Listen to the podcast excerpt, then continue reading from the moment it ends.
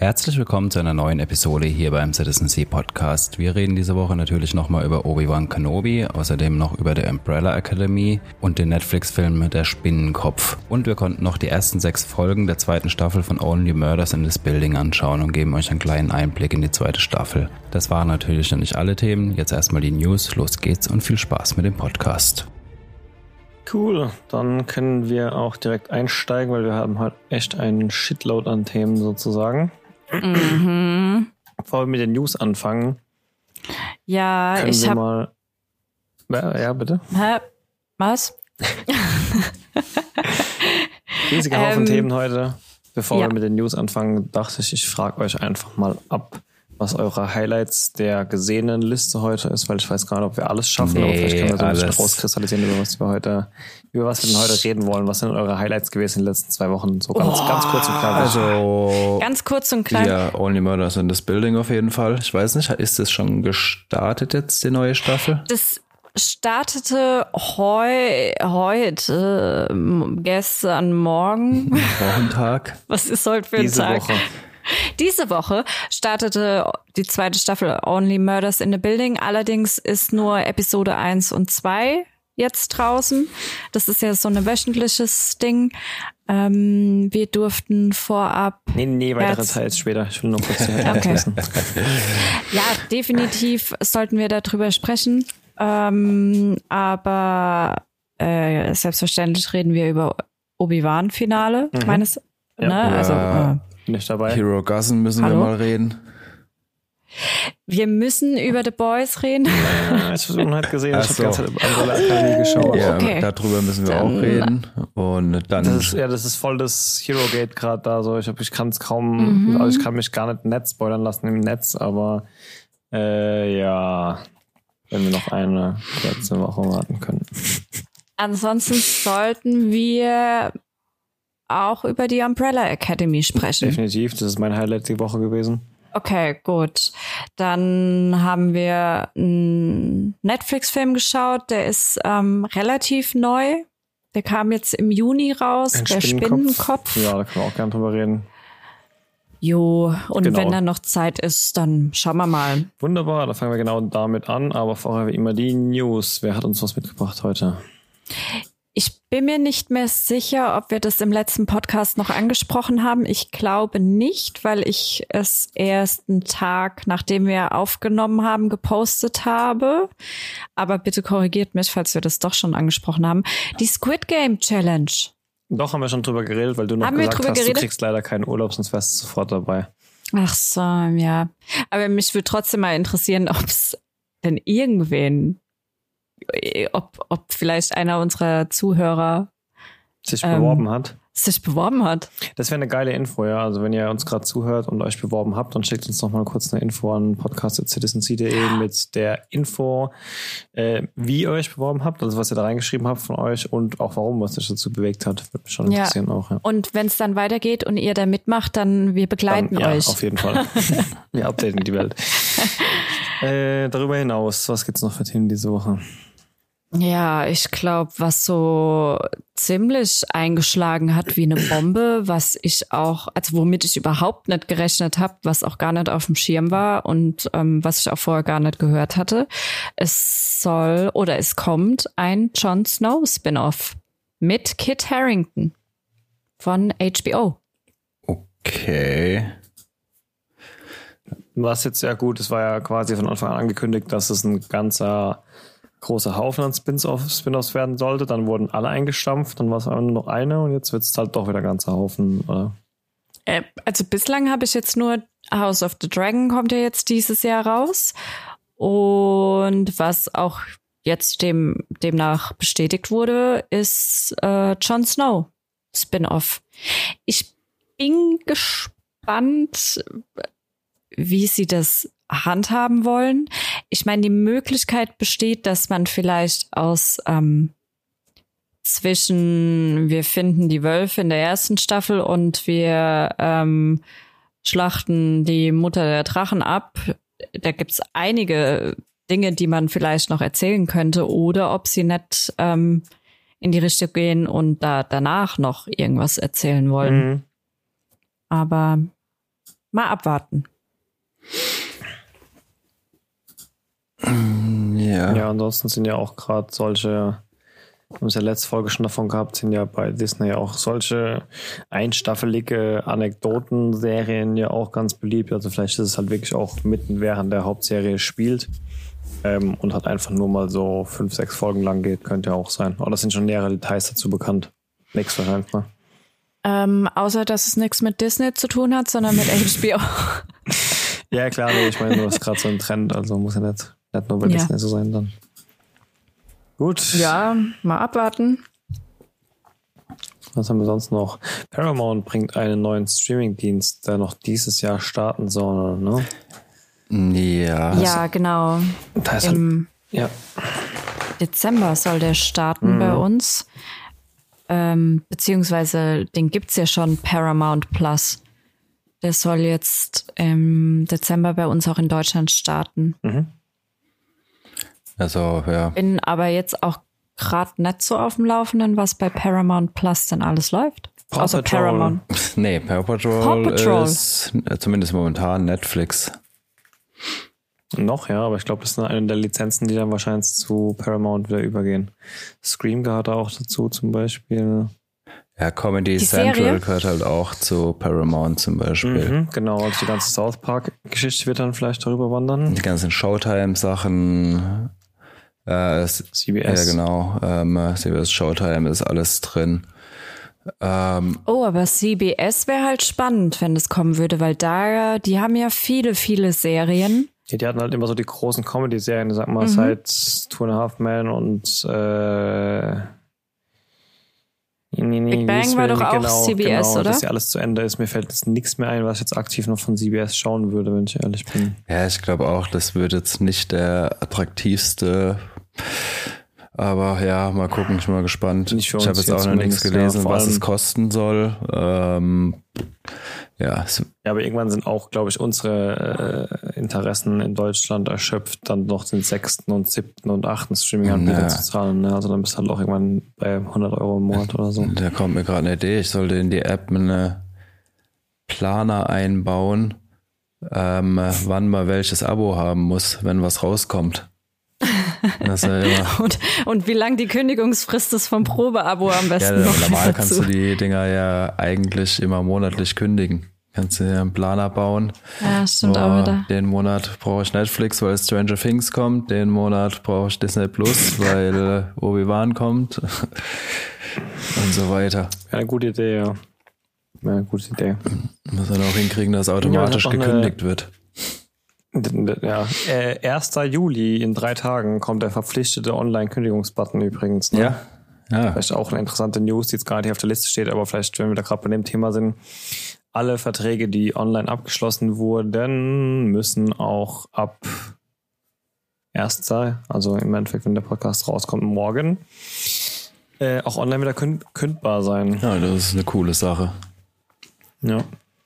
Gibt's dann. Ja, aber das ist doch ohne sieben Umwege und bestätigen sie nochmal per Post oder sonst irgendwas, sondern das muss, glaube ich, innerhalb, da geht sogar eine Regel innerhalb von zwei oder drei Klicks. Also muss wirklich irgendwie ah, Profil, okay. Account kündigen oder so. Es darf dann nur noch x Klicks wirklich vom Login entfernt sein auch und so. Ja, das, das wäre jetzt meine nächste Frage nee, nee, gewesen. Es darf nicht versteckt und in weiß auf weißer Schrift irgendwo unten links stehen. Also. muss schon auch zugehen. Ja, das wäre auf jeden Fall eine coole Sache. Mhm. Weil viele haben das mittlerweile ja schon so, aber einige verstecken es halt auch extra noch. Genau. Oder du musst halt nachher wirklich noch per Post bestätigen ja. oder so. Was ja auch Quatsch. Also wenn ich per Fernabsatz online per Clicky Bunti irgendwo einen Vertrag abschließen kann, warum darf ich nicht kündigen? Also das hat ja auch selten irgendeinen Sinn gemacht. Was habt ihr mir noch mitgebracht, bevor wir Ich hab, ich bin letztens drüber gestolpert und war ein bisschen verwirrt. Ähm, in Frankreich gelten seit Anfang 22 Regeln für neue Regeln für Filme, die im Kino laufen. Und zwar ähm, jeder Film muss exklusiv vier Monate lang im Kino laufen. Soweit kann man es ja noch einigermaßen nachvollziehen. Ähm, na, dann war mal kurz, ich muss es, ich hab's nicht mehr im Kopf. Sechs Monate nach Kinostart ähm, muss äh, läuft der Film dann erstmal beim Pay-TV-Sender Channel Plus. Erst nach 17 Monaten nach dem Kinostart darf er ein Streaming-Abo erscheinen. Ähm, und ähm, dann muss er irgendwie nach 14 Monaten wieder aus dem Streaming-Abo raus und muss dann im frei empfangbaren TV laufen. Und äh, erst drei Jahre nach dem Kinostart darf er wieder ins Abo von äh, Disney Plus, Netflix oder so weiter. Das ist doch total gestört. Also. Das ist doch irre. Stell dir mal vor, die hätten das Gesetz vor zwei Jahren erlassen, so gerade passend zur Corona-Pandemie. Ja. Ähm, ja, sorry, Kinos sind zu, ihr könnt halt den Film dann jetzt erst so in äh, sechs Monaten gucken. Das ist. Während ihr schon drei Millionen Mal gespoilert wurdet. Ja, das ist irgendwie, also vor allem, dass er dann wieder aus dem Streaming-Abo raus muss und dann erst nach drei Jahren irgendwie voll im Streaming-Abo drin sein darf. Das, also Disney hat jetzt für, ich weiß gar nicht mehr, was das für ein Film war, hat jetzt wegen der Regelung auch gesagt, dann kommt er halt nicht ins Kino, dann läuft er nur auf Disney Plus.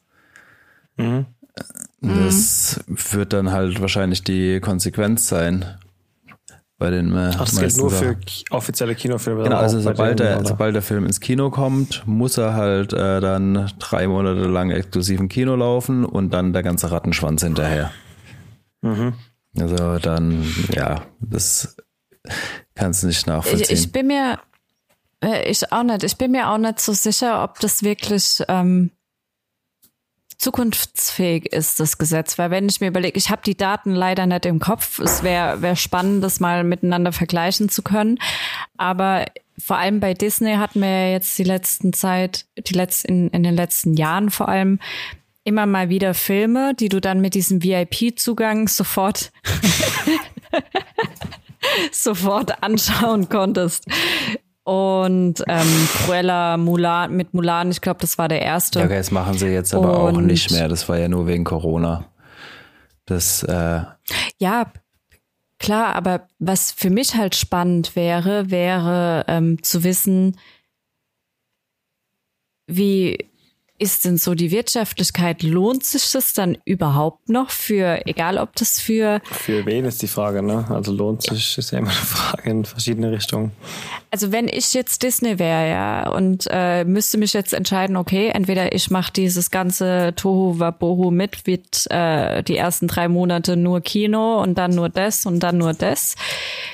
Verdienen die nicht mittlerweile viel mehr daran, an diesen ganzen Streaming-Dingern und dass sie dann zu Beginn sagen, ey, ihr kriegt so einen VIP-Zugang, wenn ihr ihn gleich am Anfang kaufen wollt oder anschauen wollt.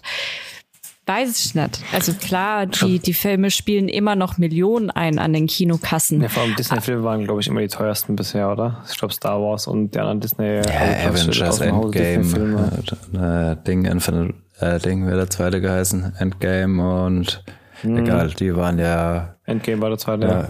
Die äh, das waren, glaube ich, mit die teuersten mit. Also ich weiß nicht, ich denke, es wird sich schon lohnen, die noch ins Kino zu bringen, aber halt, ähm, äh, es lohnt sich. Aber in Relation. Nee, aber es, es, lohnt sich halt, die ins Kino zu bringen und dann einen Monat später oder so auf den Streaming-Kanal. Oder halt äh, zwei Monate später. Also die müssen dann schon relativ schnell im Streaming sein, sonst hast du halt das Problem in Raubkopien. Also umso ja. länger du wartest, umso schneller sind, also umso mehr Raubkopien sind im Umlauf. Ja, ich glaube auch bei direkt auf dem Streaming veröffentlichen. Was hatten, was haben die da zuletzt genommen? 19, 20 Euro? Ungefähr 20 Euro, ja. Ähm, darfst du auch nicht vergessen, also selbst Disney, die ja unverschämte 50 Prozent der Ticket, äh, Ticketeinnahmen wollen oder so, ähm, selbst dann sind es ja drei dreieinhalb Tickets, vielleicht nachdem welches Kino du gehst, ähm, im Vergleich dazu, wenn du es zu Hause schaust. Das heißt, jeder Haushalt, der das mit weniger oder mit drei oder weniger Personen schaut und sich trotzdem das Geld ausgibt, hat potenziell ja schon mal mehr Geld an Disney gezahlt für diesen Film, als wäre er, wäre er ins mhm. Kino gegangen. Also. Ja, das ist es ja gerade. Und ich denke mir halt vor allem, jetzt mal ganz davon abgesehen, was ist jetzt in, im ersten Wochenende, wo dieser Film rauskommt. Klar, da, spielt das Kino mehr ein als so ein Streamingdienst, außer wir haben wieder Corona oder sonst irgendwas. Ähm, aber ich denke halt, wenn du das dann auf die nächsten Monate und Jahre siehst, das lohnt sich nicht, das, den Film dann ins Kino zu bringen. Wenn ich dafür diesen ganzen Quatsch und dann muss ich es erst in Channel Plus zeigen und dann muss ich ihn irgendwann wieder aus dem Streamingdienst rausnehmen und darf ihn dann erst nach drei Jahren. Das, das macht ja das komplette Konzept von so einem Disney Plus Streamingdienst zunichte. Bei Netflix und Amazon ist es nochmal was anderes. Die haben ihre Originals, aber du holst dir ja Disney Plus im äh, de, den Streamingdienst hauptsächlich auch, um die ganzen Disney-Filme gucken zu können. Egal, ob das Cup und Kappa oder Aladdin ist oder halt jetzt die neuesten Avenger-Teile. Du zahlst für äh, eine DVD-Box Avengers alle Teile genauso viel wie für ein Jahresabo Disney Plus. Hm. Und da kann ich das vollkommen verstehen, dass dann Disney sagt, ja, sorry, dann kriegt halt Frankreich keine Kinofilme mehr von uns. Ja, da bin ich mal gespannt, wie das weitergeht. Also, das ist mit Sicherheit der falsche Ansatz, würde ich sagen. Da ist auch noch das letzte Wort gesprochen, glaube ich. Ja. Naja, dann noch eigentlich keine News, aber ich bin äh, drüber gestolpert. Jetzt, äh, letzt gibt einen YouTube-Kanal äh, Walk in Void, Walk. Wie spricht man die aus? Void Walk. Wort. Ward International. Das sind äh, quasi die ganzen Fake-Trailer zu den äh, Ward-Filmen und äh, äh, quasi Hintergrundinfos zu den äh, Helden und so weiter von The Boys. Teilweise echt witzig, also kann man mal reingucken. Hatte meinen Spaß dabei. Ja, ich finde auch, als du mir das geschickt hast mit diesen News und als wir dann auch ähm, die letzten paar Episoden geschaut haben, im Endeffekt hat die Serie mega das Potenzial für Spin-off, aber nicht für Spin-off-Serien, sondern für Spin-off-Filme, weil ich würde diese Filme echt gerne sehen. Mhm. Die, die da bewerben, dass die da so Avengers-Style die Welt retten. Ich glaube, dass das eigentlich ganz cool sein könnte. Fände ich lustig, wenn die da so ein Boys Cinematic Universe aufbauen. DCU. ja, auf jeden Fall. Ähm, ganz witzig. Naja, wenn wir jetzt schon dabei sind, ähm, du bist noch nicht so weit, Sven, bei The Boys, oder? Nee, ich habe noch gar nichts geschaut davon. Noch mm. gar nichts. Also sollen wir es dann auf nächste Folge vertagen oder? Wenn es noch Sinn macht, dann gerne. Ja, ja es läuft ja noch. Also, ich meine, ich hätte jetzt schon gerne über Hero Gasm geredet. Wurdest du gespoilert im Internet über die Folge? Nicht so immens, nee. Okay, die ist so Maximum X-rated, das. Also was, was man schon mal sagen kann. hart an der Grenze. Also die Serie hat ja schon quasi mit der ersten Szene in der ersten Folge derb angefangen und sie schaffen es eigentlich kontinuierlich, sich noch zu steigern. Das, ähm ja, ich meine, es war ja schon alles dabei, von diesem Wal, durch den sie durchgekommen sind, bis hin zu diesem unsichtbaren Mann, dem sie die Bombe in den Arsch gesteckt und explodiert haben, bis hin zu, also. Ja, ja, ja. Ich habe nicht, hab nicht erwartet, dass das sanfter wird mit der Zeit. Nee, da, da kommen noch ein paar von den Geschichten. Naja, aber dann äh, ähm, vertagen wir das auf nächste Folge. Ähm, dann macht es mehr Sinn, drüber zu reden, wenn du es auch gesehen hast. Gut, das klingt, als hätte irgendeiner gefickt und wer anderes wäre dann explodiert oder so. Mm, okay. Schlimmer.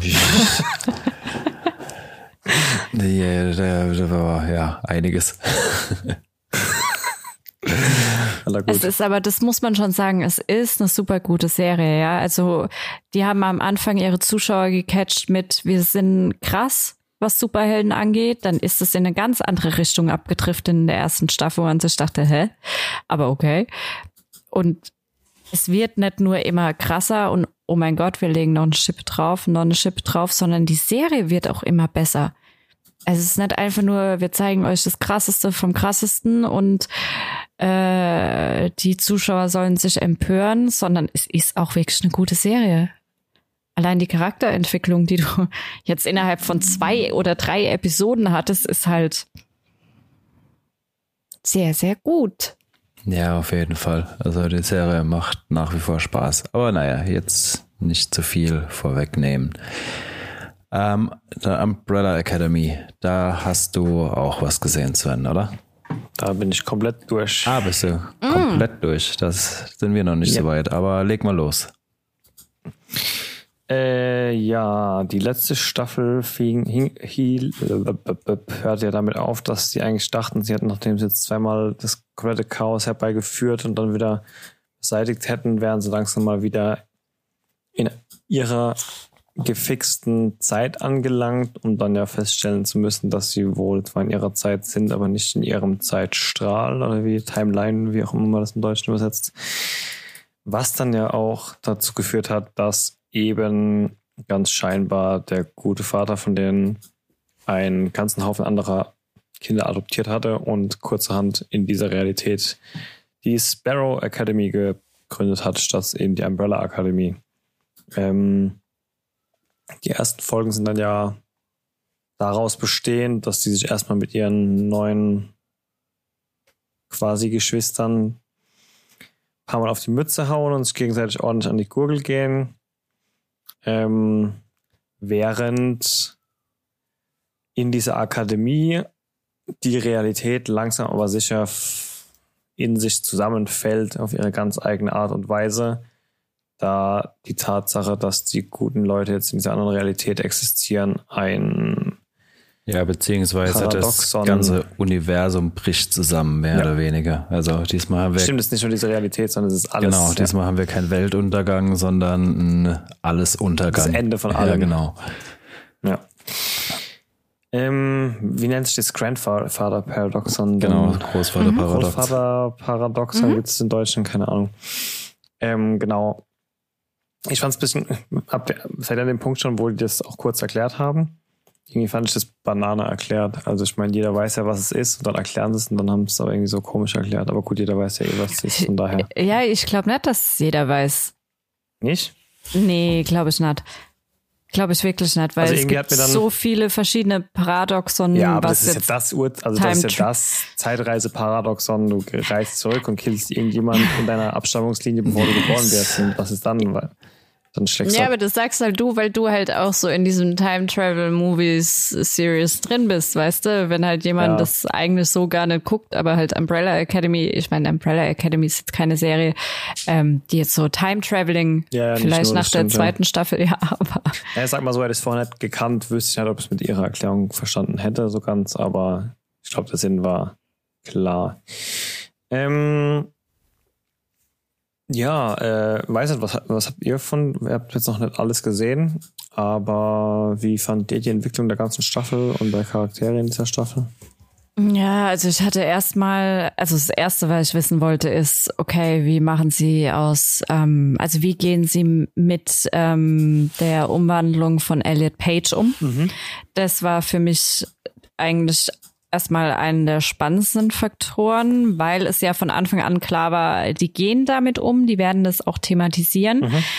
Ähm, Aber sie haben halt einfach gar nichts, gar keine, gar kein großes Ding draus gemacht. Und ich finde, genau ja. damit haben sie es auch genau richtig gemacht, weil ja.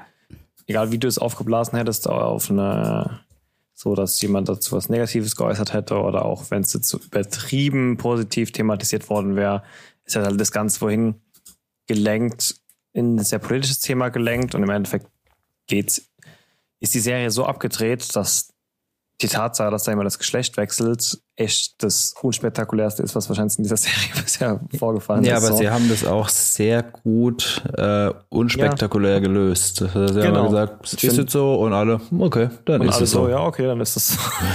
ja, und ich fand, es gut gelöst, ja, auf jeden Fall. Ich fand es auch, ich fand es so schön, vor allem wenn du dir immer mal wieder jetzt in letzter Zeit, du hast immer queere Themen, du hast immer irgendwelche Gender-Problematiken oder sonst irgendwas in der in den neuesten Teenie-Serien oder sonst irgendwas. Du hast es immer drin und du hast immer Leute, die das feiern. Du hast immer Leute, die sich denken, öh, habe ich keinen Bock mehr drauf. Immer brauchst du irgendein queeres Paar oder sowas. Ähm, aber das halt gerade Umbrella Academy, gerade eine Serie, die so abgefahren teilweise ist ähm, und so krasse Themen auch hat, dass die dann halt sagen, ey, pff, ist halt so, mhm. fertig. Das fand ich wunderbar und das ist im Endeffekt genau das, was meiner Meinung nach, wie man damit umgehen sollte. Ja, es ist so, es ist normal, okay, du bist jetzt Victor, okay, gut, du bist jetzt Bruder. Ja, ich fand das auch sehr, Fertig. sehr, sehr Mehr muss man darüber Ja. auch nicht sagen. alles drüber wäre dann wieder eine politische Diskussion gewesen auch. Ja. Ja, aber ansonsten auch. Also ich finde, die Serie geht halt so weiter, wie man sie kennt. Ne? Die ist genauso freaky wie davor. Gerade zum Ende hin bringt sie wieder ganz neue Elemente, die wir halt in dieser ähm, Serie noch nicht gesehen haben. Ich finde, die schaffen es unglaublich gut, in jeder Staffel was Neues zu zeigen und sich nicht dauernd zu wiederholen. Also wir machen nicht nur Zeitreise oder nicht nur Realitätssprünge oder nicht nur dies, das, pa, pa, pa. Ähm, aber trotzdem im Hintergrund so ein bisschen auf eine Metastory hinzuarbeiten, die du auf von vornherein auch nicht so sehen kannst. Also das Finale von der dritten Staffel jetzt hat auch wieder eine ganz, ein ganz neues Auge auf das geworfen, wo eigentlich der Vater von denen vielleicht von Anfang an schon hin wollte, und zwar egal in welcher Realität er existiert. Ähm und das ist einfach geil, weil das fühlt sich einfach gut an, die Entwicklung, generisch und nicht so dran geklebt, wie das halt oftmals bei anderen Serien ist, wo erstmal später nur noch Story dazu gedichtet wurde. Also die haben das mindestens so, so gut gemacht wie, wie ähm, oder was heißt mindestens, sie haben das so gut gemacht wie Stranger Things auch, die ja auch nicht unbedingt, wo ich auch nicht weiß, ob die in der ersten Staffel schon wussten, was in der vierten passieren wird. So, vielleicht hatten sie eine Idee, aber ganz durchgeplant haben es noch jetzt, sonst hätten sie ja damals schon die Aufnahmen gemacht, sage ich mal. ähm, auch wenn Stranger. Things wahrscheinlich die größere und für die meisten auch die bessere Serie ist, ähm, für mich steht Umbrella Academy da auf seine ganz eigene Art und Weise. Weil sogar Umbrella. Academy basiert doch auch auf Comics, oder? Nicht auf, Da ist ein Dark Ja. Horse Comics, ja. Wie, die ersten zwei auch hier. in, äh, wie weit sind die, also ist die Serie an den Comics dran, weißt du das?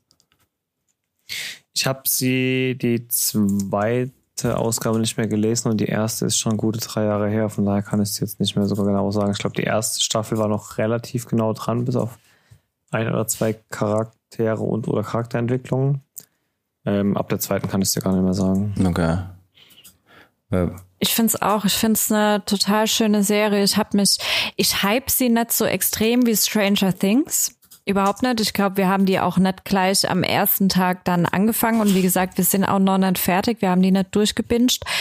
Aber ähm, das bedeutet auf gar keinen Fall, dass es eine schlechte Serie ist. Ganz im Gegenteil. Ich finde die ich kann die mit keiner anderen Serie vergleichen. Und das ist halt auch das Tolle an, an bei Stranger Things ist es genauso. Ich kann Stranger Things mit keiner anderen Serie vergleichen. Das geht nicht. Die Umbrella ich kann Academy nicht sagen, das ist für mich Ja? so ein bisschen die größere und amerikanisierte Misfits irgendwie. Und es liegt jetzt nicht nur dran, dass wir da einen Ja, gleichen Schauspieler okay. haben, weil ich hab, mir ist aber auch gar nicht aufgefallen bis zur letzten Staffel, jetzt, wo ich mir dachte, okay, eigentlich sind es ja auch die ganze Zeit nur fünf Idioten, die sich halt zufällig getroffen haben. Gut, da ist halt jetzt so eine Familie, aber das ist ja auch keine Familie, ne? Ich meine, die hassen ihren Vater am meisten von allen und können sich auch gegenseitig kaum leiden. Und dann ist man von, ja, die haben ja auch so alle Kräfte quasi. Im Endeffekt ist es ja einfach nur die, die High-Budget-Version von Misfits dann auch wieder so, ne?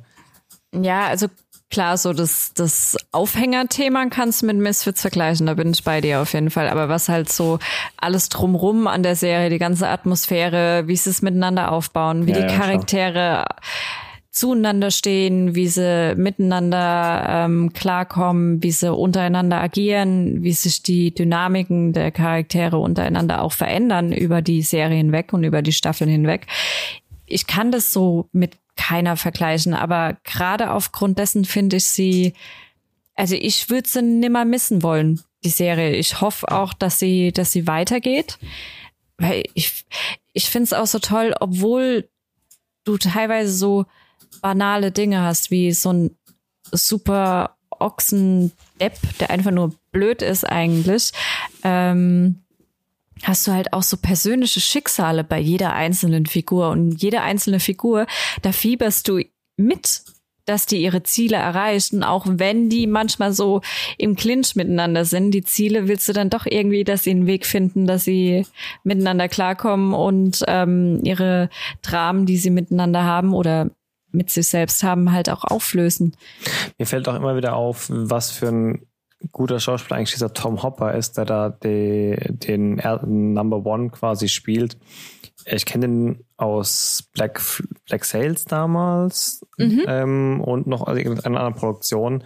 Und im Gegensatz zu dem Darsteller, der Na- Nathan damals gespielt hat bei Misfits, ähm, den ich absolut feier, aber der halt, sind wir mal ehrlich, auch immer nur diese eine Rolle spielt und die macht halt pervers gut und ich will auch niemanden anderen sehen. Ich liebe diesen Du typ. meinst Rob Sheridan? Ja, genau. Er ja, muss genau das machen, was er macht, weiter. Ja. Aber der macht halt immer das, ne? Aber Tom Hopper ist schon echt ein richtig guter Schauspieler, fällt mir immer wieder auf. Gerade bei dieser Serie.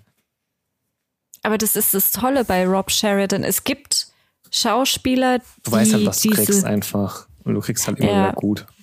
Ja. Aber es gibt Schauspieler, die diese Art auch drauf haben, ja. So ein Johnny Depp kann das auch sehr, ja, sehr natürlich, gut. Natürlich.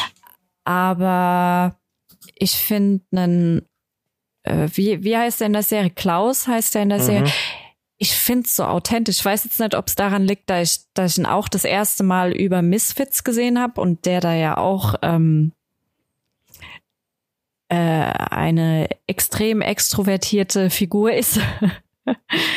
ähm, von daher, ja. Im also, Endeffekt ist die Rolle in Umbrella Academy, die er spielt, dieser Klaus, ist ja so eine emotional, äh, emotionale Hippie-Version von dem Nathan, den er damals gespielt hat. Ne? Sehr, sehr einfühlsam, aber halt trotzdem total exzentrisch, substanzabhängig und so weiter und so fort. Aber auch authentisch. Ich, ich habe das Gefühl, wenn ich den so auf der Straße treffen würde, diesen Schauspieler, dann wäre der auch so. Mhm, wahrscheinlich. so, das ist ja meistens bei diesen Schauspielern, die eigentlich nur diese eine Rolle spielen, dass die halt einfach viel, glaube ich, auch von sich selber äh, einfließen lassen da einfach. Naja, ähm, glaube, zusammengefasst kann man sagen, die Serie geht genauso gut weiter, wie sie aufgehört hat. Und auch das Finale steht den Finalen der letzten Staffel meines, meines Erachtens nach nichts nach.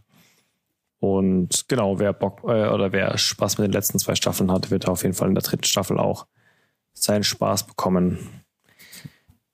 Etwas hm, ruhiger, aber mindestens genauso weird ging's in diesem Netflix-Film meiner Meinung nach zu, den ihr vorhin kurz erwähnt hattet. Können wir jetzt bitte über das Obi-Wan-Finale sprechen? Ich halte es nicht mehr aus. Ich denke mir schon die ganze Zeit, Leute, was ist denn bei euch los?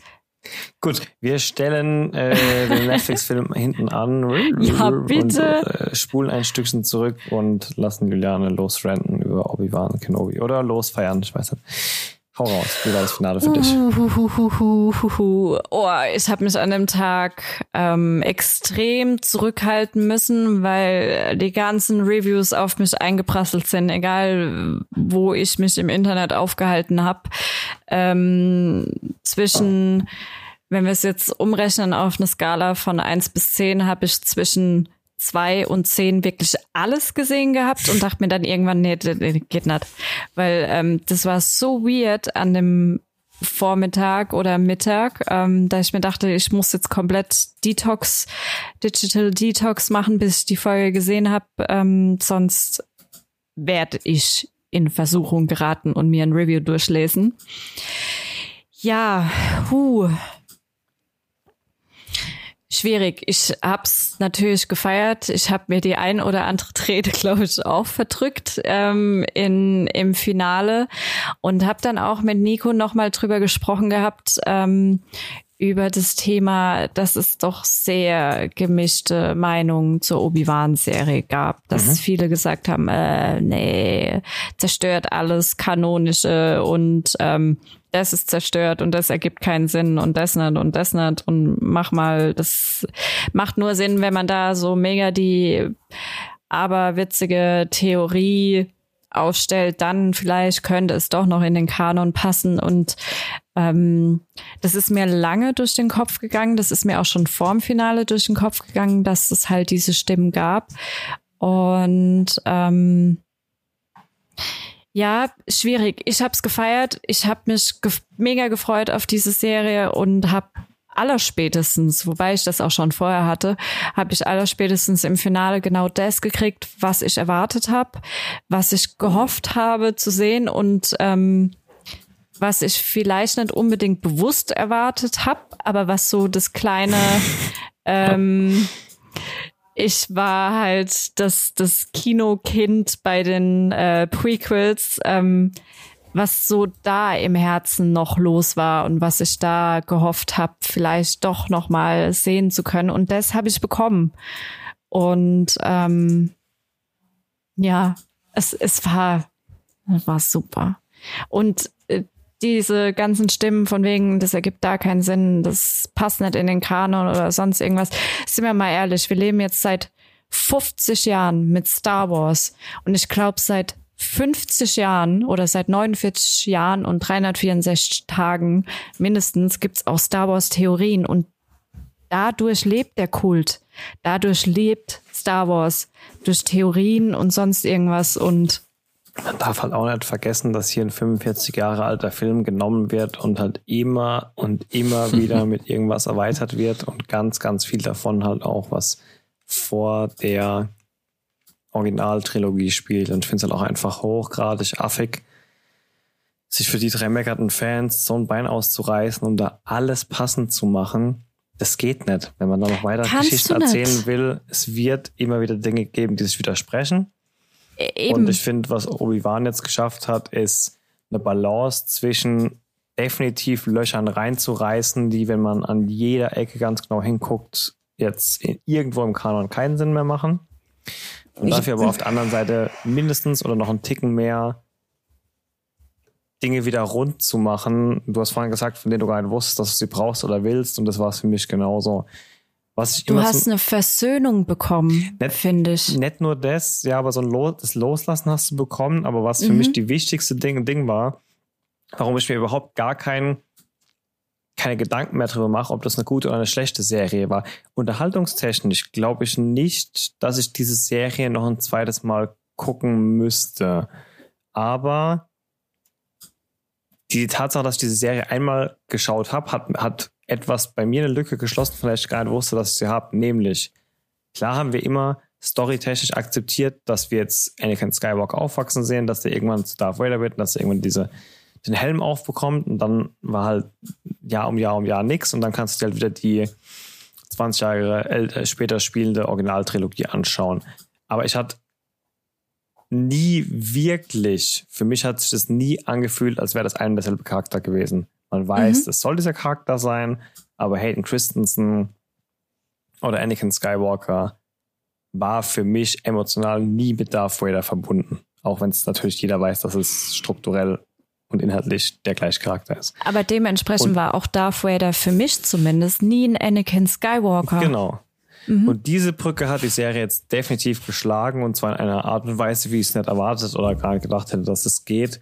Diese letzte, einfach diese letzte Szene, dieser Kampf, wo dann halt eben auch dieser Helm bricht und wir mal wieder oder zum ersten Mal eigentlich so ein Mix aus Anakin Skywalker und Darth Vader sehen und das mit einer Szene, wie wir sie halt ähnlich am Ende der Originaltrilogie haben und so weiter und so fort. Da wurde für mich irgendwas geschaffen, was, was unverzichtbar war, wie du sagst, obwohl ich gar nicht wusste, dass ich es brauche. Und damit hat sich die ganze Serie gelohnt und da ist auch für mich schon der Punkt runterzusetzen danach. Ja, brauche ich mir keine Gedanken mehr darüber machen, wo der Kanon gebrochen wurde oder sonst irgendwas.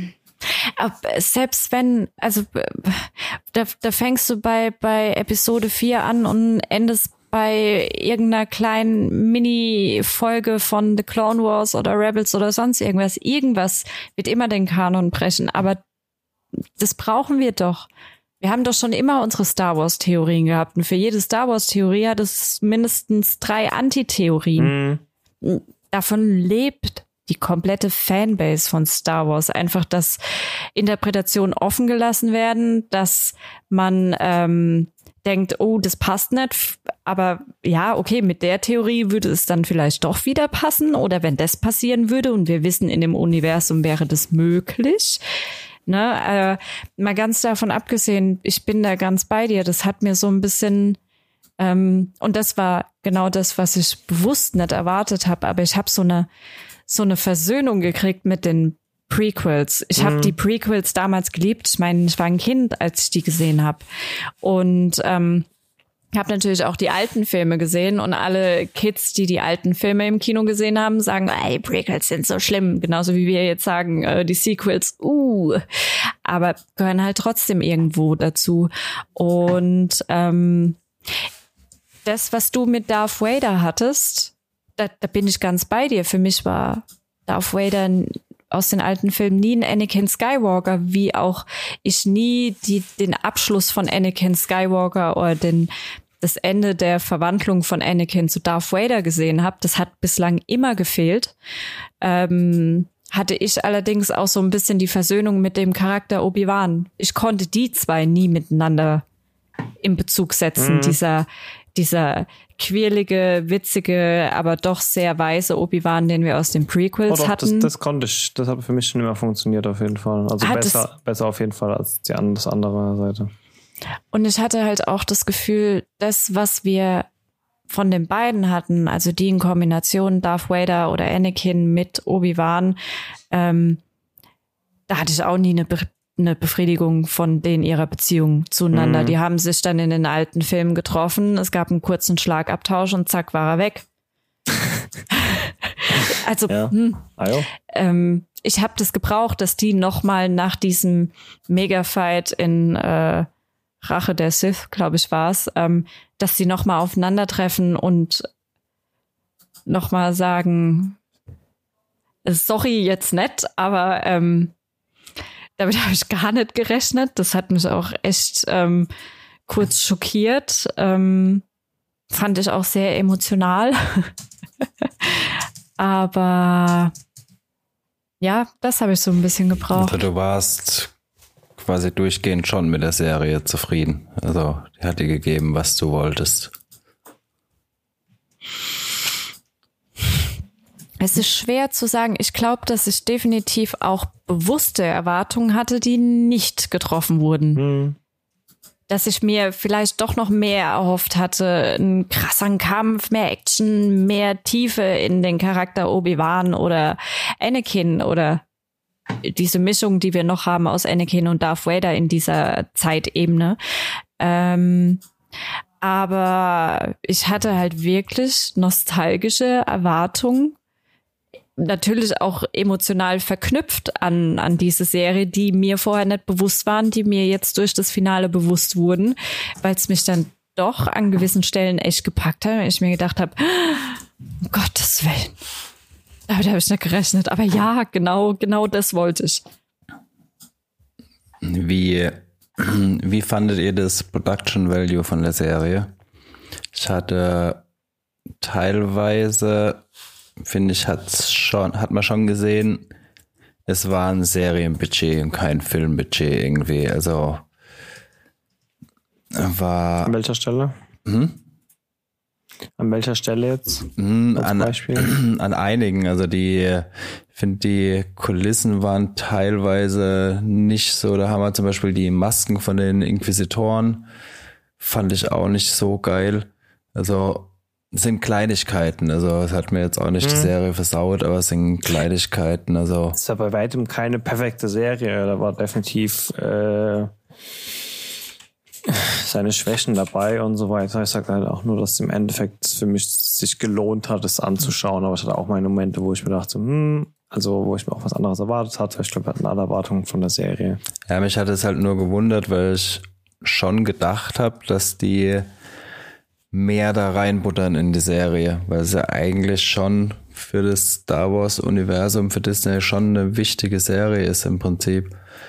Äh, deshalb hat es mich ein bisschen gewundert gehabt. Aber ja, so im Großen und Ganzen kann ich jetzt auch nicht groß meckern. Also er hatte ein paar Kleinigkeiten, wo mich genervt haben. Also was ist genervt? Also ein paar unstimmige Dinge. Also da, wo wir es schon hatten, mhm. da zum Beispiel, wo die kleine Fleet oder auch der erste Kampf zwischen Obi-Wan und äh, äh, Darth Vader. Uh, da ist ein Feuer. Ich kann ja, da nicht durch. Auch ja, ja. Und fünf Sekunden vorher hat er selber noch das Feuer ausgemacht. Ne? Genau, also es waren, waren halt schon so ein paar Sachen, wo man auch am Kopf fassen musste. Aber ja, ich meine, ich bin in den ganzen Star Wars-Ding ja auch nicht äh, so krass drin.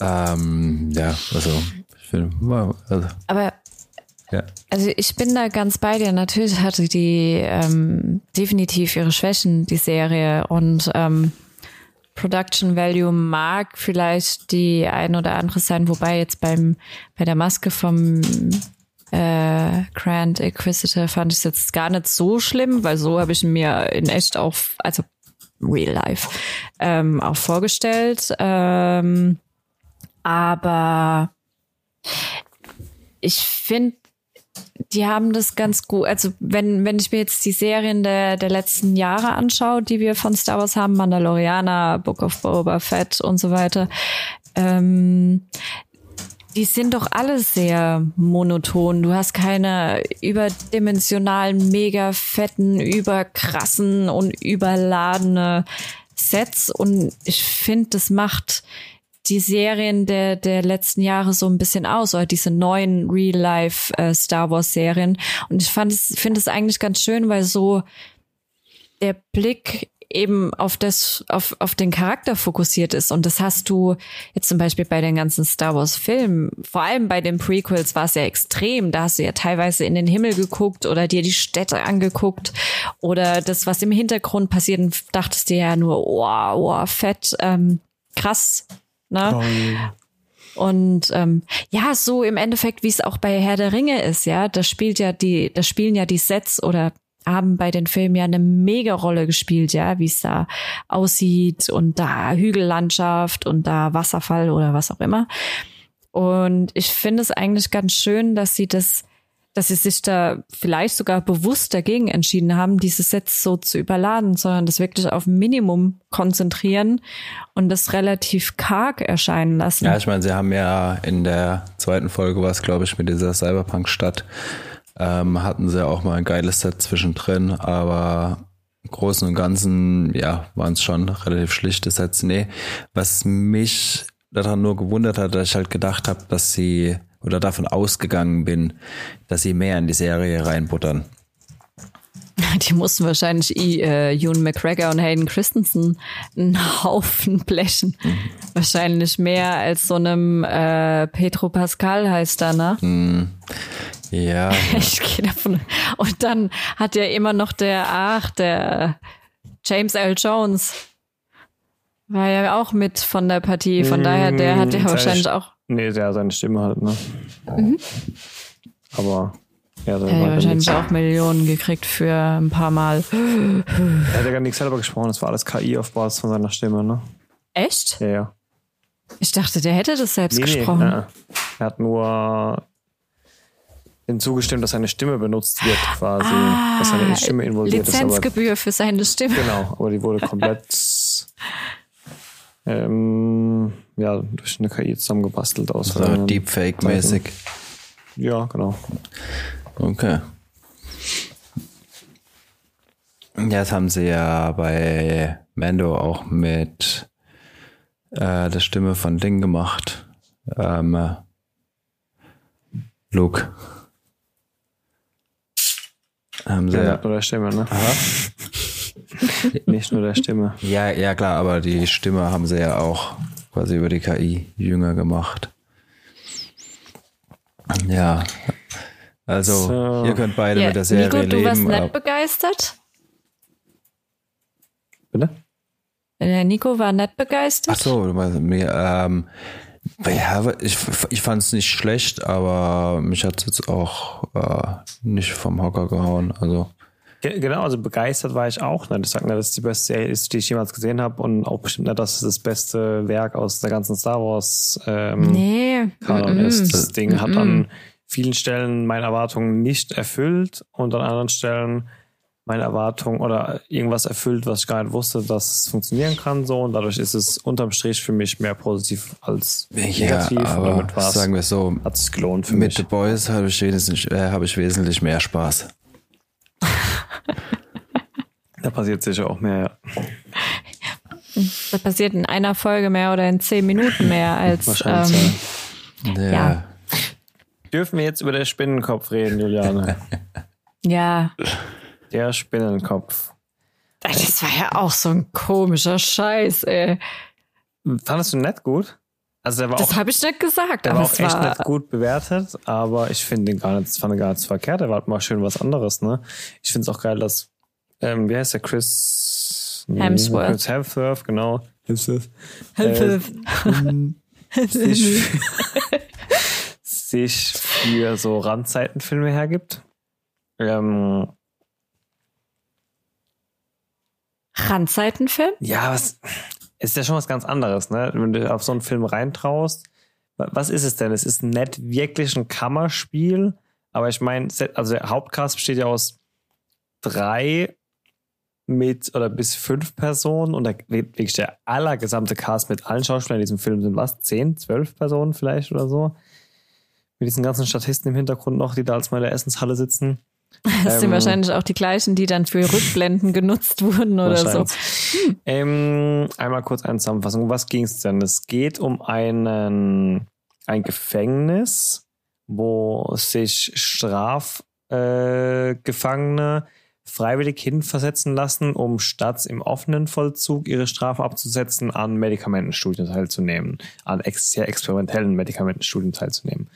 Die kriegen ein Pack, ich habe den Namen schon wieder vergessen, ähm, Mobi-Pack oder so, an ihrem Körper verbaut, mit dem dann aus der Ferne von den kontrollierenden Einheiten über eine App Diversitäten an verschiedenen derzeit getesteten Substanzen in die reingejagt werden können. Ähm, unter diesen Substanzen sind Dinge dabei, die dich horny machen, Dinge dabei, die dich ängstlich machen, die dich paranoid machen, die dich wütend machen. Was noch so? Ja, ich glaube, das waren so die Hauptdinger, ne?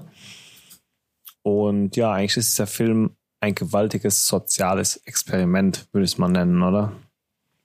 Mhm. Ja, kann man Habt so. ihr ihn beide gesehen? Oder? Ja, wir haben beide gesehen. Was, also ich fand, es war ein ganz anderer Film.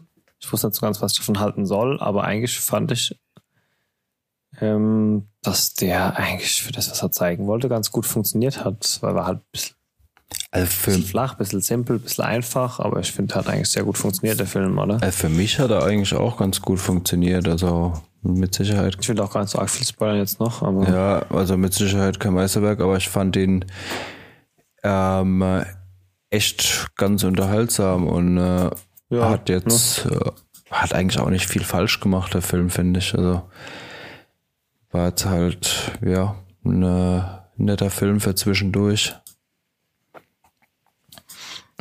Also, äh, ja, er, er, ist flach und simpel und ähm, es hat mich ein bisschen gestört, dass der Charakter von Chris äh, Hem, Hemsworth auch so flach und simpel ist. Ähm, da fand ich den flach Miles fand ich ihn gar nicht. Also er war echt? sehr einseitig, das stimmt, aber fand ihn doch sehr fand ihn jetzt nicht wenig nachvollziehbar. Nee, nee, nee, das, das will ich damit nicht sagen. Ich will nicht ähm, sagen, dass er wenig nachvollziehbar äh, war. Ich will damit sagen, dass der Charakter an sich keine Tiefe hatte.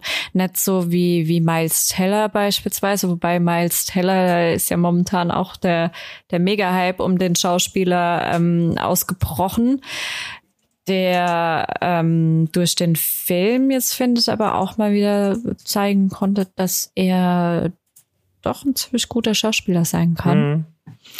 Ähm, ja, es, es war jetzt nichts Neues. Es war so eine Mischung aus allen möglichen Psycho-Thrillern, Experimenten, Filmen. Ähm, so eine, so eine Mischung ein bisschen aus allem Möglichen, das in so eine moderne Black Mirror Atmosphäre reingepackt. Ja, Vergleich, ja. Ähm, und halt so ein bisschen das Gesellschaftliche mit reingepackt, ähm, auch so das Ethische mit reingepackt, weil du halt ganz klipp und klar Straftäter hast, die eigentlich im Gefängnis wären, aber ihnen wurde freigestellt, möchten sie in diesen offenen Vollzug in Anführungszeichen in nee, diesem Haus nicht, leben. Den nicht offenen Vollzug, oder? Ja, aber na, es ist in diesem Haus, auf dieser Insel oder was auch immer. Ähm, und sie werden auch jedes Mal gefragt, äh, nehmen Sie jetzt dieses Medikament oder lassen Sie sich das jetzt injizieren, ja oder nein? Ähm, das, das fand ich, ja, das fand ich eigentlich eine, ein ziemlich interessantes Thema, dass man da die Ethik auf die Art und Weise behandelt hat. Ähm, wobei auch das ja, auch das ist eher so an der Oberfläche geblieben. Na, also es gibt da definitiv andere Filme, die so in Richtung Experiment gehen, ähm, die die ethische oder gesellschaftliche Sachlage noch ein bisschen tiefergehend behandeln. Aber das bedeutet nicht, dass es ein schlechter Film ist. Es ist halt kein grandioser Film. aber man kann sich auf jeden Fall mal anschauen, wenn man sich dafür interessiert. Ich fand ihn aufgrund dessen auch sehr kurz. Weil ich finde, man hätte da definitiv mehr rausholen können, ohne gleich irgendwie äh, vier, fünf, sechs Stunden da ähm, veranschlagen zu müssen. Und die Thematik finde ich halt auch, es sollte auch nicht so oberflächlich thematisiert werden. Also ich finde, da das sollte war, schon so ein bisschen. Keine, klar, wenn du das als Reportage verkaufen willst, nicht, aber ich meine, ich will keine Reportage verkaufen, aber ich bin halt der Meinung, dass man solche Sozialexperimente oder äh, Experimente mit, mit Substanzen oder psychologische Experimente, dass man das auf jeden Fall in Filme packen kann und sollte, die so ein bisschen tiefergehend sind und das nicht alles so auf der Oberfläche ankratzen und ne. Aber das kann auch meine persönliche Meinung sein, weiß ich nicht. Aber wenn ich da zum Beispiel das Experiment mir anschaue, der deutsche ja, Film. Ja, das ähm, ist ja nicht zu vergleichen. Ne? Also. nee, ist es nicht. Aber, aber wir befinden uns in ähnliche dran, Gefilde. Dran denken, ja. ja, ja. Nö, ich fand auf jeden Fall für einen seichten Sonntagnachmittag eine gute Unterhaltung. Ja, genau, genau dafür ist er, glaube ich, auch gemacht. Ja, eben. Ich glaube, der will da jetzt keine tiefgründigen Diskussionen aus anwerfen. Ja. Okay, dann, ähm, wie Juliane schon gespoilert hat, wir konnten einen kleinen Blick vorab in die neue Staffel von Only Murder in this, Murders in this Building werfen. Die ersten sechs Folgen konnten wir jetzt gucken. Äh, Tag vom, der Erscheinung jetzt vom Podcast sind, glaube ich, die ersten zwei raus. Ähm, du bist ja so ein Riesenfan von der Serie. Erzähl mal. Jo. Beste Serie ever. Nee, Quatsch, das ist es nicht. Ähm, das ist es definitiv nicht. Aber ja, ich bin mega gecatcht von, von der Serie. War ich von Anfang an. Ähm, und witzigerweise habe ich ja die ähm, Mail mit Screener verfügbar ähm, gerade einen Tag nach dem Podcast bekommen.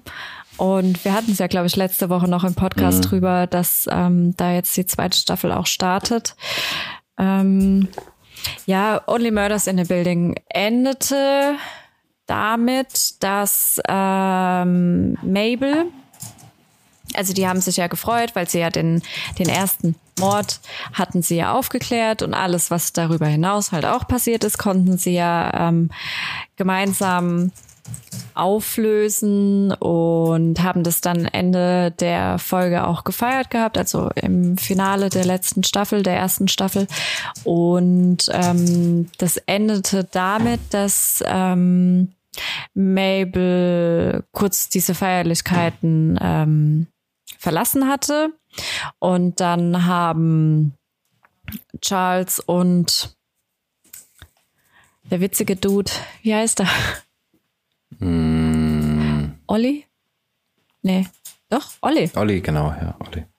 Ja, ähm, haben sie dann gesucht, haben sie gefunden in ihrem Apartment, wie sie mit einer Stricknadel über ihrer nach erstochenen Nachbarin kniete. Und darum geht's im Endeffekt in der zweiten Staffel. Also ich muss jetzt aufpassen, dass ich nicht zu viel verrate. Es geht darum, wie es weitergeht. Also ähm, die, wir haben den nächsten Mordfall in, in, in ähm, dann oder die nächste Leiche und natürlich, so wie es aussieht, ähm, haben wir auch erstmal gleich unsere erste Verdächtige und die ist halt jetzt eigentlich diejenige oder aus diesem Team, die ja diesen ersten Mordfall aufgeklärt haben und dafür dazu da, dementsprechend eigentlich nicht zu den ähm, Verdächtigen zählen sollte. Es geht ähnlich weiter wie die erste Staffel. Sie haben es doch geschafft, noch so ein bisschen ähm, das anders zu gestalten, einfach weil sie jetzt auch noch mal auf eine andere Art und Weise da drin verstrickt sind und sich natürlich überlegen müssen, ob sie überhaupt ihren Podcast weiterführen wollen, jetzt wo sie im Endeffekt selbst Person of Interest sind oder ist oder was auch immer. Wir konnten natürlich noch nicht die ganze Staffel anschauen, deswegen wissen wir jetzt nicht, wie es weitergeht. Ähm, ich, ich bin ich bin begeistert von der Serie. Die hat für mich persönlich, ich weiß nicht, was die bei mir anspricht, aber die hat alles, was ich, was ich will. Und dieser, diesen Witz, den diese Serie hat, den vor allem dieser Oliver hat, ähm, Martin Short heißt er, glaube ich. Oder? Mhm. Ja, doch. Steve Martin ist der mit den weißen Haaren und der ist der Martin genau. Short. Dieser Witz, das ist genau, das trifft irgendwo einen kleinen Humordeppen bei mir im Hirn, den viele wahrscheinlich nicht verstehen oder sich denken, äh, okay, ja, witzig, aber hm, ähm, der trifft das. Und ich mag die drei unheimlich und deswegen habe ich auch in der ersten Staffel überhaupt mit dieser Serie angefangen. Ich kannte Selena Gomez, kenne ich aus Social Media von ihrer Musik oder sonst irgendwas. Steve Martin kennt man klar als äh, 90s Kid von diesen ganzen Christmas und Beethoven und keine Ahnung was für Familienfilmen. Steve Martin kennt man einfach, weil es ein ähm, sehr bekannter Schauspieler ist. Bei mir jetzt auf Anhieb auch nichts einfällt, was ich mit ihm gesehen habe. Und ich fand es so eine irre Kombination, diese drei in einer Serie zu haben über ein was im Endeffekt ein Thema betrifft, was ja momentan ein riesen Riesentrend ist, True Crime Podcasts mhm. und ähm, dann noch so ein kleiner eigener Krimi mit dabei. Ähm, das wollte ich mir anschauen und es hat alles getroffen, was es treffen soll in der ersten Staffel. Und ich finde, die zweite Staffel geht so weiter, geht anders weiter, aber immer noch gut. Aber wie gesagt, ich habe es dann zu Ende geguckt. Also konnte ich ja noch nicht. Ähm, wir haben nur die ersten sechs Folgen bekommen. Dementsprechend kann ich jetzt noch keine großen Aussagen machen, darf noch keine großen Aussagen machen. ähm, wer die Serie noch nicht gesehen hat, ich kann es definitiv empfehlen, wobei ich mir aber auch bewusst darüber bin, dass es wahrscheinlich eher eine Nischenserie ist und die jetzt nicht global jeden ansprechen würde. Ach, ich glaube, jeder, der was mit True Crime anfangen kann, der wird mit der Serie seinen Spaß haben. Es ist halt einfach schön erzählt irgendwie die Serie. Also die, die machen das echt einfach gut. Also kann er auch gar nicht so 100% sagen. Ähm, was die Serie so gut macht, aber sie funktioniert einfach, wie du sagst, sie funktioniert einfach wirklich äh, verdammt gut. Ich finde aber auch dieses, dieses Dreiergespann aus, aus diesen zwei alten Männern und der Selena Gomez, das ist halt, das ist so irre und deswegen so gut und es ist so unterschiedlich und so abstrus, dass die überhaupt irgendwas miteinander zu tun haben, aber dann doch so, vor allem jetzt in der zweiten Staffel hatte ich das Gefühl, das ist so selbstverständlich, dass die drei miteinander gut harmonieren, obwohl sie so krass unterschiedlich sind. Mhm. Und ähm, so eine Dynamik und so eine Chemie zwischen unterschiedlichen Charakteren und so krass unterschiedlichen Charakteren, ja. Ähm, das sieht man selten finde ich. Und ich rede jetzt nicht von einer Chemie, die ähm, eh künstlich erzeugt wird durch erotische Anziehung oder sonst irgendwas. Darauf konnten ja die Macher der Serie in dem Fall überhaupt nicht zugreifen, ja. Ähm, sonst wäre es ein bisschen arg abgedriftet. Ähm, und ich finde, es ist eine große Herausforderung, da so eine Chemie herzustellen, ohne auf Mann, Frau, Frau, Frau und erotische sexuelle Anziehung oder sonst irgendwas. Ähm, das, ja, super. Also keine Ahnung, was die für einen Casting Director haben, aber Hut ab. Es passt. Ja. Nee, also macht auf jeden Fall Spaß, die Serie. Läuft auf Disney Plus, hatten wir, glaube ich, nicht dazu gesagt jetzt. Äh, wer sie noch gar nicht gesehen hat, also wer auch nur im Fernsehen was mit True Crime anfangen kann, ähm, äh, ja, auf jeden Fall mal reinschauen. Es ist aber kein Thriller True Crime. Es ist eher so von, von das der. Ist eine True Crime Parodie. Ja, Parodie halt jetzt auch nicht so übel. Es ist so von der Softness her so ein bisschen. Es ist schon eine True Crime. Ja. Es ist eine Parodie über die eine Milliarden True Crime Podcasts, die es gibt. Ja, aber trotzdem haben sie es noch, probieren sie es ernst zu nehmen. Also du guckst dir es nicht an und denkst, ja, ja, die scheiß True Crimes, ne? Guck, die werden hier von vorne bis hinten verarscht. So ist es ja gar nicht. Nee. Nee, also. Du feierst es ja selbst ja. in dem Moment voll. ja. ja. Sven, du hast die Serie noch gar nicht geguckt, mm, oder? Noch gar nichts, ne. Guck das. aber True Crime ist auch nicht so ganz mein Genre. Also vielleicht wage ich mich irgendwann mal ran, aber es gibt so viel, was ich jetzt noch nachholen muss. Ach, ich glaube, die Serie funktioniert auch ganz gut, wenn man jetzt nicht so der True Crime Riesenfan ist. Einfach, wie die Juliane schon gesagt hat, einfach wegen der Chemie zwischen denen und wie die zusammen harmonieren. Es macht einfach Spaß dazu zu gucken. Also ja. ist und der Witz. Ja, ja, ist einfach auch ein schöner Witz. Also ist einfach eine gute Serie. Ja, also kann man nichts dagegen sagen. Ich würde gerne wissen, ob ich die Einzige bin, die bei der Serie wirklich laut loslachen muss. Mit Sicherheit nicht. Das ist dann. Ein letztes Thema gebe ich euch noch für heute. Für was entscheidet ihr euch? Habe ihr habt auch Doctor Strange gesehen. Ja, das kann man schnell abhaken. Wir haben Doctor Strange gesehen. Ich glaub, nee. Äh. Es ist ein Marvel-Film, es ist ein Effektgewitter. Wir haben ihn zu spät gesehen, als das uns irgendwas überrascht hätte, weil wir wurden schon über alle Cameos gespoilert. Ja, und äh, wir haben äh, Spider-Man noch nicht gesehen.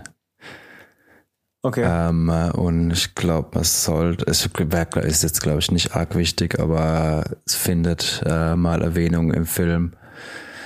Ähm, ja, aber äh, WandaVision war definitiv die bessere Grundlage. Also wenn du das nicht gesehen ja, hast, ja, klar, also WandaVision sollte man, glaube ich, schon gesehen haben. Ich finde auch ja, ja. Ähm, äh, die Ding, ach, wie heißt sie nochmal? Die Wanda-Schauspielerin. Ich finde, die macht das auch einfach geil. Ich habe die Elizabeth Olsen. Genau, Elizabeth Olsen.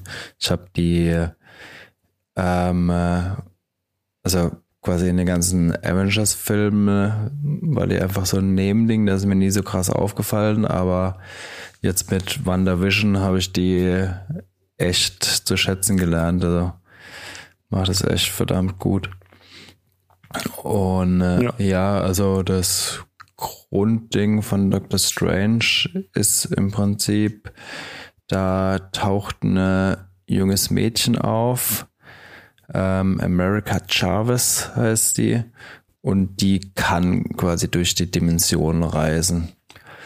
Ähm, äh, was äh, ja dann natürlich Probleme mitbringt und sie wird wohl gejagt und man sieht quasi gleich am Anfang, wie Dr. Strange sie quasi opfern will, dass der Feind, der hinterher er ist, nicht seine Mächte, äh, ihre Mächte bekommt. Und äh, ja, das kann man glaube ich schon spoilern, ist ja gleich am Anfang. Dann äh, geht äh, Dr. Strange quasi zu ähm, äh, Wanda, um äh, sie quasi um Hilfe zu beten. Und dann stellt sich halt raus, es gibt Wanda so quasi nicht mehr. Es ist jetzt einfach Scarlet Witch und Scarlet Witch steckt halt auch dahinter und will ähm, die American Jarvis haben, um ihre Kinder wiederzusehen, weil sie in anderen Dimensionen ähm, ihre Kinder hat, die ja in dieser Dimension nie außer in ihrer Fantasie existiert hatten. Und äh, ja, daraus spinnt sich eben der Film. Also äh, das Scarlet Witch ist halt ja ultra mächtig, mächtiger als Dr. Strange. Äh, Und äh, dann versuchen die halt, ähm, sie irgendwie aufzuhalten und ähm, landen dann selbstverständlich auch in anderen Dimensionen und ähm, ja, dann ergibt sich halt dieses typische Marvel-Dingsbums. nee, also ist, man kann sich angucken, ist ein ganz guter Film, ist, denke ich, auch ja, einer der besseren im Mittelfeld von den ganzen MCU-Filmen. Ja, doch schon.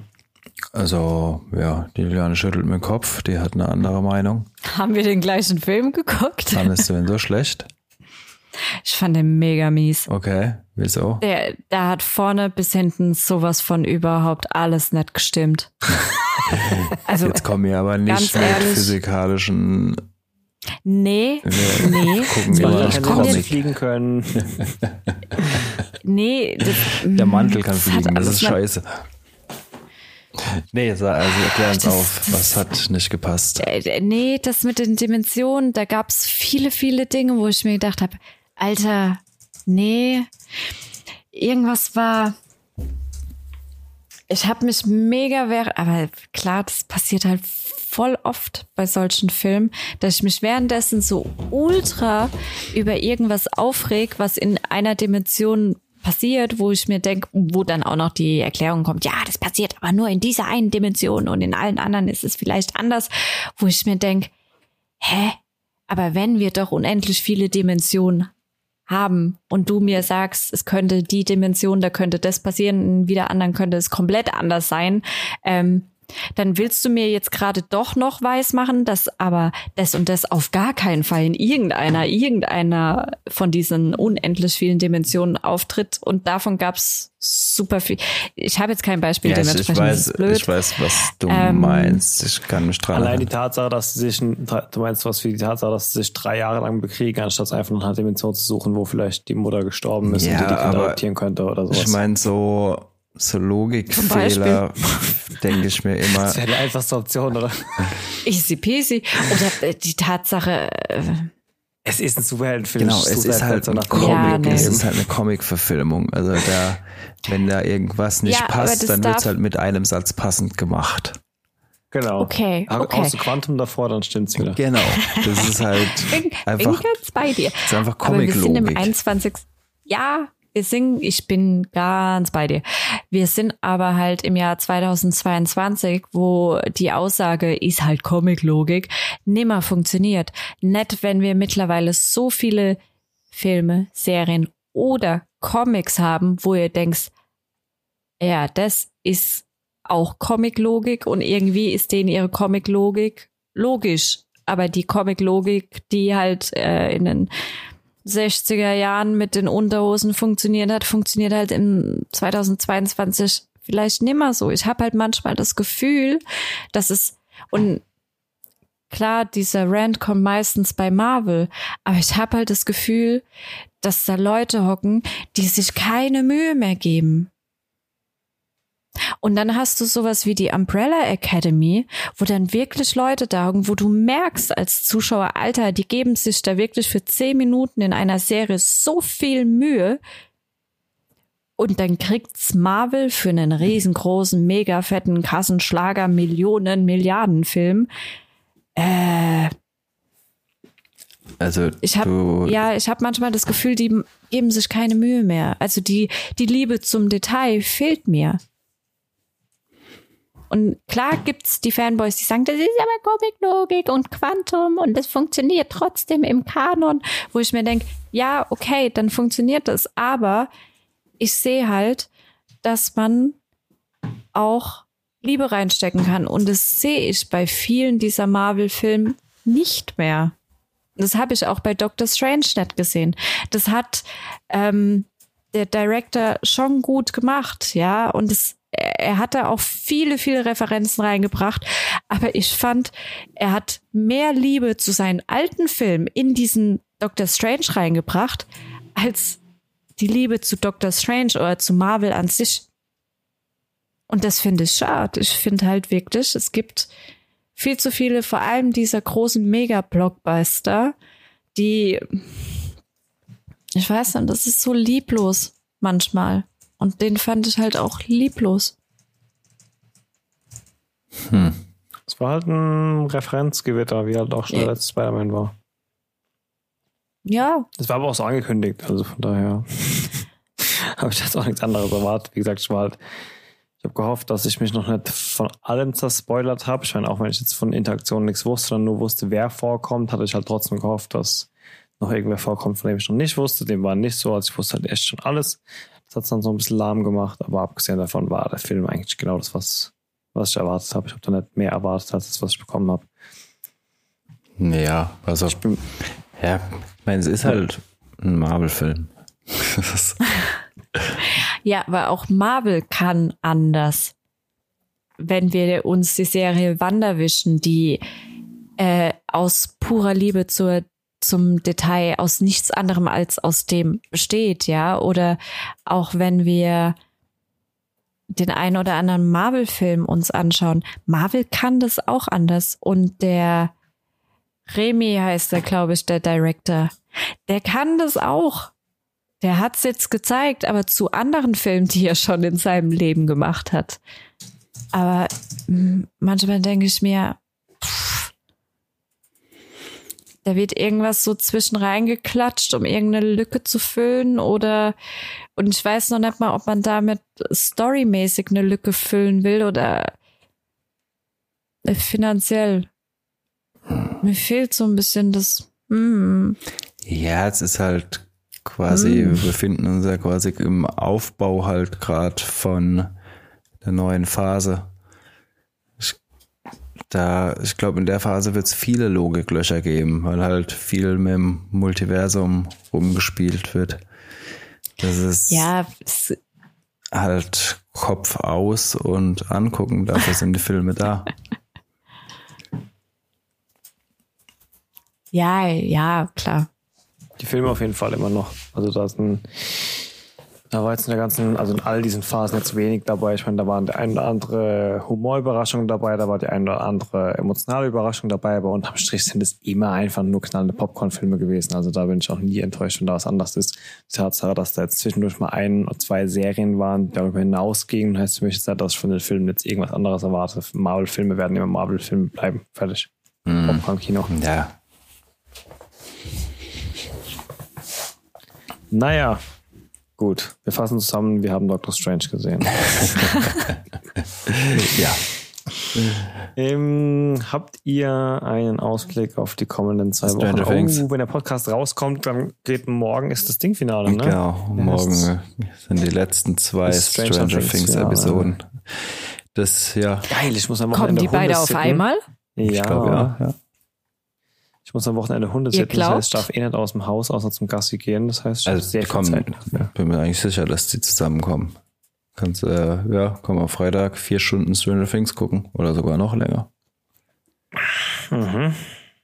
Also ich bin echt mal gespannt, aber da werden wir wahrscheinlich im nächsten Podcast dann Definitiv. ausführlich drüber reden.